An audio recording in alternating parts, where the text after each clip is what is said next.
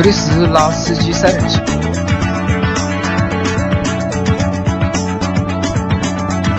三人行不要拉司机。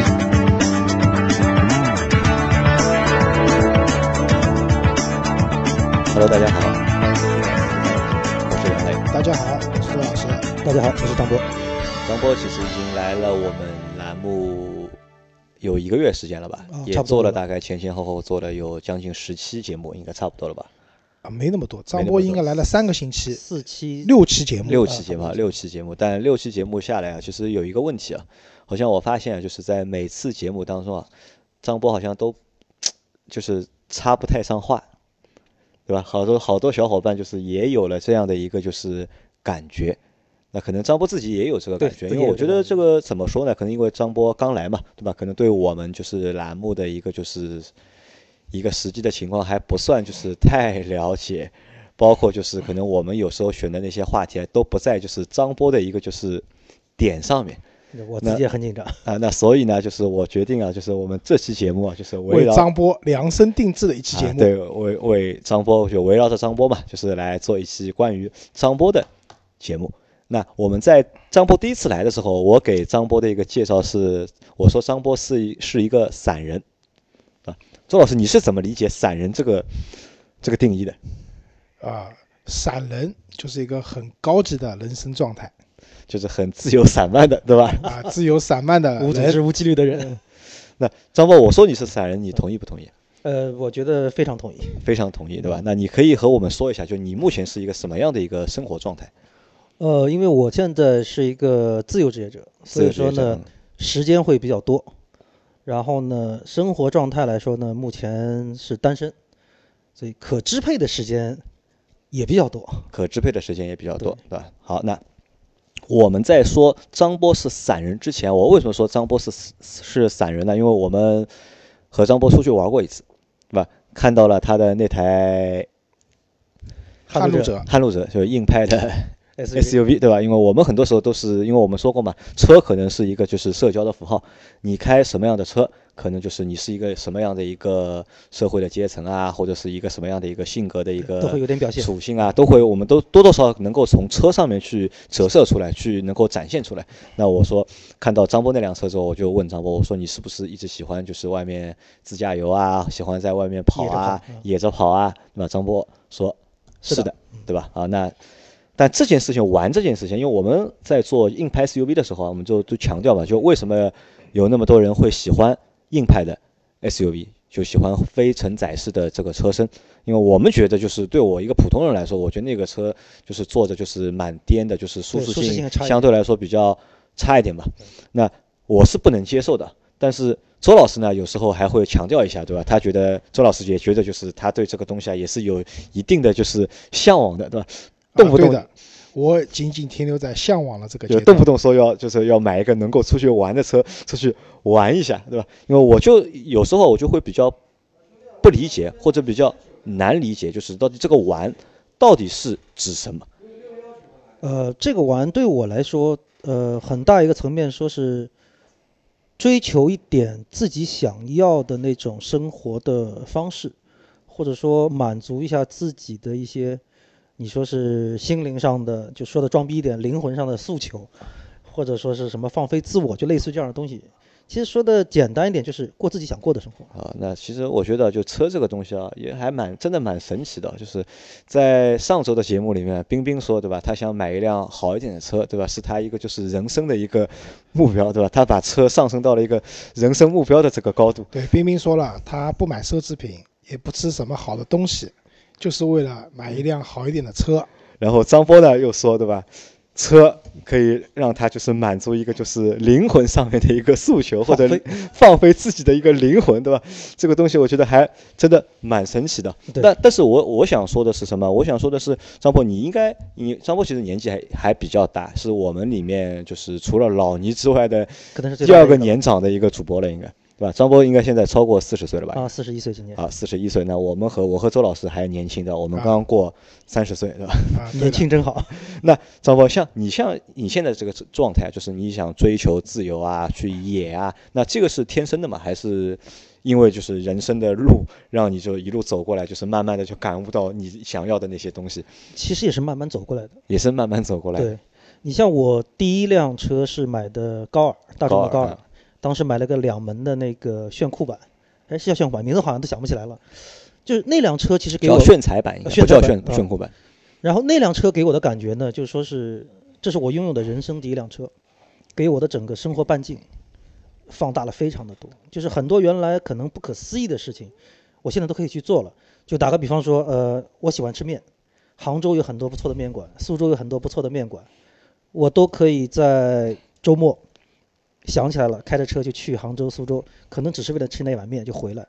那包括有的时候，呃，会跟很多那时候有车友会嘛，跟很多车友会的朋友，可能只是在周末的某一天晚上，大家出来开车聚一聚，吃顿饭，聊会儿天或者打会儿牌，就各自回家了。其实好像也没有说什么很大的事情，但是你觉得你的生活多姿多彩了，你的社交面也扩广了。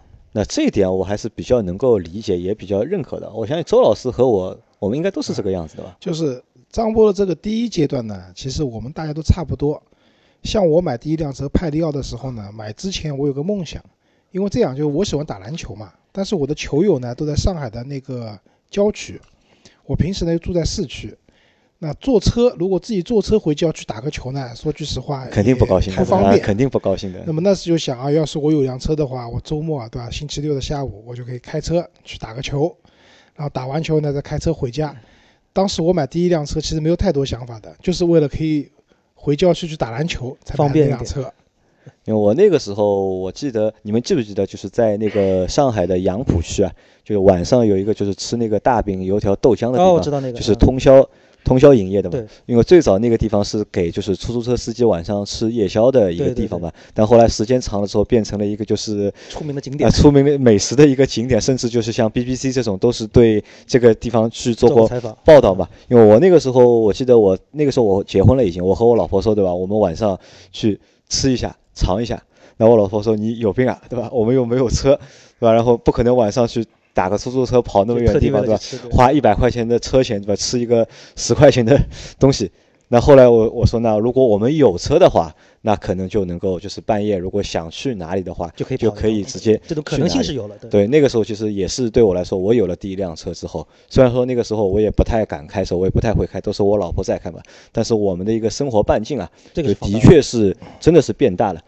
在半夜里面，你想去吃一个什么东西，其实就是真的是钥匙一拿，衣服一穿，就说走就走了就就走了，对，啊，对，所以其实买第一辆车主要的目的还是扩大自己的一个生活半径。就打个比方讲，原来我们没有买车以前，我是开那个电动自行车的，对吧？电瓶车，当时的生活半径基本上就是十公里十公里啊，十公里我觉得已经蛮远了，已经有。效行驶里程十啊公，里，有效行驶要因为要来回嘛，对吧？而且有的时候电瓶车还不一定满电，续航大概最多也就二十公里的。哦，不止，当时我买那辆车蛮好的，续航里程有四十公里。好吧，啊，但是呢，后来买了车就不一样了。就买了车以后，当时我我不是一个很喜欢长途驾驶的人，但是当时买了这辆车以后呢，我最常去的地方是苏州。为什么？因为苏州离我们上海啊比较近，开车一个小时就到了。对。然后，而且那个时候呢，也没有现在那么堵车，所以我觉得我有了这辆车以后，把我的生活半径从十公里扩到了一百公里。一百公里啊。这感觉就完全不一样。那可能对张波来说，就是通过，因为当时有了第一辆车之后啊，就是觉得自己的生活半径变大了，然后很能够去做很多就是你想做的事情，然后并且马上去做。对，没那错，这个我觉得就是和大多数人啊，可能都一样。大部分人对买车都是这个。那后面怎么会变得就是越来越严？张波可以和大家说一下你的一个就是最长的一个就是行驶的一个记录是多多长时间？呃，我个人开车最长是一天行驶十六个小时，就一天行驶不间断，就是行，驶十六个小时开了十六。个小时。对那当然，我们首先是要批评他，他这个是疲劳驾驶疲劳驾驶得很厉害驾驶的，肯定。我当时停完车之后，其实那天晚上停完车，人整个是飘的，走进酒店我都不知道怎么走进去的，是那个状态了。那周老师让你就是坚持就是驾驶十六小时，你行不行？没有这种可能性。没有这种可能性。我最长那个续航时间是一点六小时。一点六小时啊，那我可能比你稍微长一点。我让我一口气开三到四个小时，我是 OK 的，但是到四小时肯定就结束了，就没有什么再休息一个小时然后再开，那我肯定是不行的。对我测试过自己的舒适驾驶里程，就是最长是基本上在七小时到八小时左右，那个是我比较舒适的一个状态。那你还记得吧？就是当初你开那辆，就是开了十六小时那辆车是辆什么车？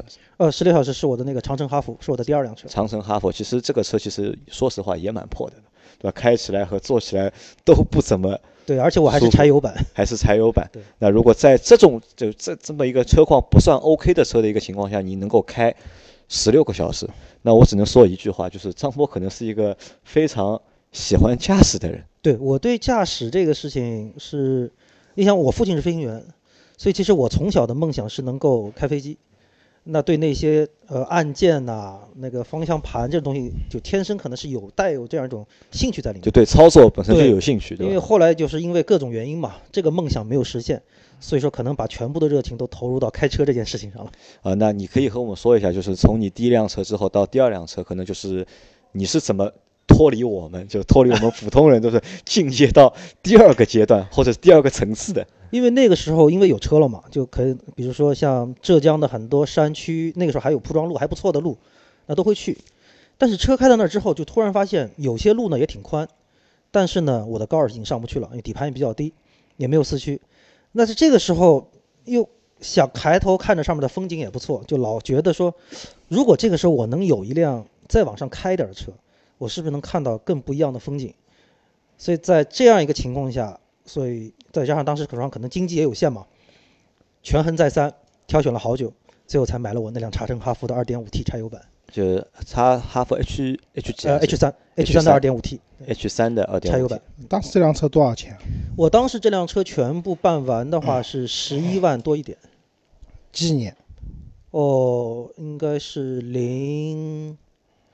呃，零九零一零年了，差不多。一零年啊，一零年的时候，那个时候我还在开我的派利奥。你还在开你的派利奥？好，那有了换了那辆长城的，就是 SUV 之外，就越野车、硬派越野车之后啊，就是你发生了哪些变化？呃，就是我从原来的只是说单纯的去一些景点玩，慢慢变得开始会去享受沿路的那些风景，因为有了这辆车之后。可以走的路况相对复杂一些，那原来可能不敢走的那些小路、破路、土路，也都可以就赶着往里面开一下，所以看到东西都不一样了。所以慢慢的，我突然发现，原来我自己对景点的这种期盼，并不如我对路上这种风景的这种猎奇的这种心思会更重一些。就你更会就是关注就是路上的路上的沿路的风景，对吧？那在这些就是过程当中，就是你有什么哪些事情让你留下比较深的印象的有没有？呃，这个应该有好多次吧。呃，就像比如说，我曾经有一次在我们有一年开车去浙江仙居山里面，因为当时说好是有三四个朋友，可能开两台车去，然后最后因为大家都有工作忙什么样，那我一个人去。去完之后，当时车是停在山脚的一个老乡家里面，然后从一个干涸的河道走到对面上山。结果那年下山的时候呢，正好是那年的雨水比较大，所以整个那条河当时就被呃淹掉了，而且呢水流其实还是有点急的。那这个时候我打电话给我停车的那家那个农庄家里，然后他儿子正好在家，那他就说，因为我当时车钥匙留给他了，他就说我这样吧，那个河不是很深，你的车应该没有问题，我开车过来接你。就这样我就看着我的哈弗。从河的对岸慢慢的开到了我的身边，然后把我的所有的装备、帐篷啊什么扔在车上，再开回去。那这个当时是给我印象非常深。我是觉得说，如果当天没有那辆长城在，只是靠我的脚的话，我不知道那个地方我可能还要再待个待多久才能出来。那这是一件事情让我印象很深。还有一件事情就是，当时开的这个车去往西藏那个地方走。呃，我们当时从羊卓雍措的核心区出来，往浪呃浪卡子赶。半夜其实我们是开的有一点像迷路一样了，然后因为当时我车上还有一个向导，他说大方向没有错，那我们就不要着急开。然后向导就拍拍我的肩膀说：“小张啊，他说我们下车抽根烟，我告诉你一件很美妙的事情。”下车之后他拍我肩膀说：“来抬头。”我一抬之后，你知道高原的那个星空、银河在你头顶，整个天空布满的时候，我是浑身鸡皮疙瘩一下就起来了，就很震撼，非常震撼。所以那个时候。因为我当时为什么没有选择跟团去西藏？我也是觉得说，希望在这个地方能够有更多属于自己的旅程，有自己的时间跟空间。所以那天那个星空，可能应该是我这一辈子都不会忘记的，也就是有那辆车，有这样一段旅程，所以才带给我这些东西。那这个就是关于就是你说西藏的事情，我能够理解，因为可能我们在常规的一些旅游的过程当中，如果是跟团的话，可能在景点逗留的时间相对来说都比较会比较短一些，都比较短，对吧？很多可能很多就是时间都用在了就是来回的就是路上车程上面。那这个是其实。不能够起到一个很好的旅游，通过旅游去放松心灵啊，去放飞灵魂啊，的这个效果会不太好。但是你前面说那个徒步的那个事情，那我觉得就我就有点不理解了，就是老周，你会不会就是一个人就是开辆车开到山脚下，然后一个人徒步进山待个两三天？在某些阶段有可能会去做这样的事情，但现在肯定不会了。现在不会了，对吧？除非就是让你去参加这种真人秀的节目，我估计你能够去。但是如果自己让你带着你儿子去 徒步的话，你愿不愿意？啊，不愿意，不愿意的。其实我我也不太，这个我也不是不太愿意的，因为我觉得这个对生存能力的要求啊，我觉得略微的高一些，太高了。我我不是略高，是我觉得太高，超出了许多就是普通人的一个可接受的一个范围了，已经。因为我是怎么样，就是说我非常享受现代生活带来的一些便捷。但是呢，我又不愿意让现代生活把我绑死。你比如说，每天就看到那些楼，看着这些高架桥，然后到哪里都是喧闹的这些人群。那我还是更希望说，能够把自己投身到一个相对自然的环境里面。所以在这个情况下，呃，徒步其实也分的。你像轻装徒步，包括重装徒步。那可能到我现在这个阶段，重装徒步这种事情，我可能也不太会经常干了。但轻装徒步就可以偶尔干几次都没有问题。尤其比如说像。呃，夏秋交界那个天气也不错，但是这个时候有一个问题，呃，你愿意远离人群、远离城市的地方，往往可能交通都不是太便利。但是你如果说你一个人背着你的包十几二十斤，从家里出发走到那个地方也不现实。那最后一个车给你提供了这样一个就是摆渡的这么一个功能，把你送到那个山脚下，那剩下的旅程可能靠你两三天去感受这个大自然或者怎么样。那其实。对于人的很多，对于我来说吧，就可以让我的心胸可能更开阔一些，或者说让我对整个至少还认为生活是非常美好的一件事情吧。呃，在我们觉得是吃苦的事情，你觉得是一个美好的事情？对，有的时候真的是可能爬两天山路，你会觉得累得跟死狗一样，但真的当你站到山顶的那一刻，看到那些东西，你真的会觉得都值了。啊，那可能你有一定的就是征服大自然的一个欲望，有点征服欲在里面的。那那我问你啊，你在就是。第二个阶段就喜欢徒步的那个阶段里面，你是都是一个人出去玩呢，还是就是和一些小伙伴一起出去？呃，这可能一半一半，有一半的时间是可能跟一些驴友，大家约好一块去。那有些时候可能就是我一个人。呃，那前提就是这个地方相对来说我会比较熟悉一些，呃，安全性上必须这个是必须要保证的。所有的野外的玩儿，这个安全是必须要保证。那有保证的情况下，我可能更愿意一个人去。因为我的旅途可能就是不用太多的顾及别人的感受，或者说委屈我自己或者委屈我朋友，那这个我都不愿意干，所以可能有的时候一个人会走的也多一些。那你是怎么定义就是你的这个第二个阶段的？就是和我们完全想法不一样的这个，你是怎么定义它的？我觉得就用放飞自自我这四个字，就非常能表达对表达我。其实就是有一辆能够开得更远的车，去到那些就是普通车去不了的地方。对，看到更多的东西。就是放飞自我就 OK 了。对。按照这个定义，对吧？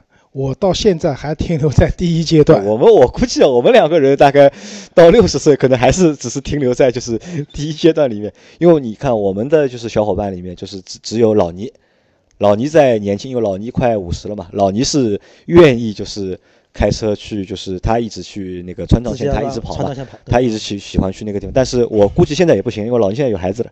但孩子现在还小，刚刚现在一周岁啊，一周岁还没到嘛，才半岁嘛，那可能就是我认为近两年可能让他去跑那种就是相对来说比较远、比较难的路，对他来说可能是不太现实。不太现实了。但张波你因为相对来说比较自由，那可能你能够去做这样的一个事情。对，没错。那野的话，那我觉得就是野，你年纪轻的时候，就是大家可能都比较野一点，或者是心高气傲一点，就是想法会多一点。但那像你现在四十岁了。对，你还会和就是之前一样吗？呃，这个该怎么说呢？只能说我想要的那些东西还是会在我的骨子里面。你比如说，我为什么这次换了那个江铃福特这个撼路者？就我还是希望说能够去走那些路，去看那些风景，但是可能状态会有一点点略微的不同在哪里？就是说，我现在希望说让我去享受风景的那个旅程，除了纯粹之外，也必须要兼带一定的舒适。呃，那另外一点，从呃，你比如说我原来开长城的时候，路上开七八个小时，实话说那个车开七八小时蛮累的，连着开。那撼路者这个车，你开五六六七个小时，相对还是比较轻松，因为可能车的整体的状态确实是会好很多。那我就会有更多的精力去享受停车之后的那段风景，而不用说只是把自己的精力和体力耗费在怎么跟车搏斗、怎么跟路搏斗这件事情上。就是换一个辆稍微好一点的车，对吧？对吧是在就是旅途的过程当中，对，让自己稍微的更舒适一些。但是呢，最根本的一点就是，我对于那些未知的那些那些想要的那些东西，那个东西还是不会变吧？我觉得。不会变。但从我看来，如果按照你这样说的话，其实你开福特和开哈佛，其实我觉得没有差，好像太多。呃，因为我当时选撼路者是几大考虑啊，一个它是一个非承载车身的一个车，那我觉得就是从这个整个一个路况的适应性上，它会更好一些，这是一。二一个呢，撼路者因为是一个七人座的比较长，那因为在有些情况下，你比如说我搭帐篷是可以住，但是赶上有些天气不是很好，下雨或者风很大的时候，那睡在帐篷里的舒适性可能就没有说在车里放一个睡袋的舒适性那么高。那这是二，第三一个从驾驶的感受上来说，那我觉得这两个车的驾驶感受确实是差的蛮多。呃，那我觉得如果按照你这样说的话，我们这期节目啊就被你带偏掉了，对吧？就有点被福特有充值的这个味道了。有些东西我觉得可以拧回来，那？我觉得可我可不可以这样理解啊？就是在你的第二个阶段里面，其实那个时候还没怎嗯嗯不怎么有钱嘛，其实还相对对来还比较穷嘛。吃苦的成分比较用我们的话说，就是穷游的味道苦游会就是可能会更更多一点对吧？因为没有足够的预算，钱也不是很多，但是我又野，对吧？我想去更远远的地方去看更多的风景，对那可能是在你的第二，因为这个第二阶段可能和什么有关呢？和人生的阶段有关吧。对，没错，可能在三十多岁的时候不怎么有钱，对吧？工作上的收入也不是太多但是到了一定年龄之后，就是收入变多了，可能就我觉得就是心态可能会发生一些变化。虽然说在做同样的事情，就还是去那些就是未知的路、未知的景点，但是有钱嘛，对吧？可能心态上面就会发生一些变化。对，对吧？就别之前你说的那个是第二阶段叫放飞，放飞自我自我可能到第三个阶段可能会有一点就是那种就是享受人生。享受人生啊，或者是有点享受啊，或者是探险啊，就是这种感觉可能会更多一点。对，所以你像呃最本本质的一个就最大一个区别吧，就是在原来的时候，我可能更愿意呃住一些五六十的那些小旅店呃小小旅馆，或者说就是搭帐篷住。那我现在可能会更多的去找当地一些比较有特色的那些民宿、那些客栈去住，那去体验一下那种感觉。就是我觉得从整个上来说，我对于舒适的这个就是享受的这个要求，比我的第二阶段要高了很多。享受的就舒适会更更多一些更多一些。那我的理解就是，第三阶段是第二阶段的一个升级版、对升级版。豪华版，豪华版。那我们前面说了三个阶段嘛，从有车开始就是改变了自己的一个就是生活的一个半径，到了就是能够去更远的地方，然后有了到就是能够有一个好的一个心态去一个就是更远的地方。那会不会有第四个阶段？我觉得应该可能还会有吧，你觉得还会有？对因为四个阶段可能是什么样子的？因为就是说，我觉得对于呃爱车的人来说，都会有一个所谓的梦想之车。那我觉得梦想之车对我来说，可能到了那一天，它真的不会再像我现在这样玩的这么野，但是至少我觉得在各方面，它会让我的整个一个，就是从内心的感受上来说，是真正的大满足的这样一个状态。我知道你的梦想之车嘛，就是奔驰的那个奔驰大 G，G，对吧？其实张波的意思嘛，就是说，他的那个阶段就是我这辆车，或者说我已经具备了所有的能力，对吧？大 G 的这种性能各方面都很强，但是呢，我也不去野了。对的，对吧？只要开着这辆车的，到哪里都是好风景，对，到哪里都是满足我的啊，就给你一片沙的，到哪里都是马尔代夫。啊，对，没错，可以这么理解。那就是老周啊，就是我们试想一下，就是因为我们两个，因为和张波还不太一样嘛，就是生活情况还不太一样。那我们有没有可能变成像张波这样的一个兴趣爱好？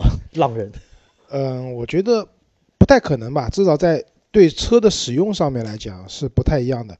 因为我长久以来我是不喜欢 SUV 的，对吧，除了这次订的那个 ES 八是台 SUV 以外，我之前买的所有的车，要么是两厢的轿车，要么是三厢的轿车，我从来没想过就是说要去买辆 SUV。那你用轿车的人的话，就首先有一点啊，就轿车的通过性啊，各方面，包括它装货的能力、装东西的能力，是不太适合去干就是张散能干的这些事情的。所以我觉得不太可能会像他一样。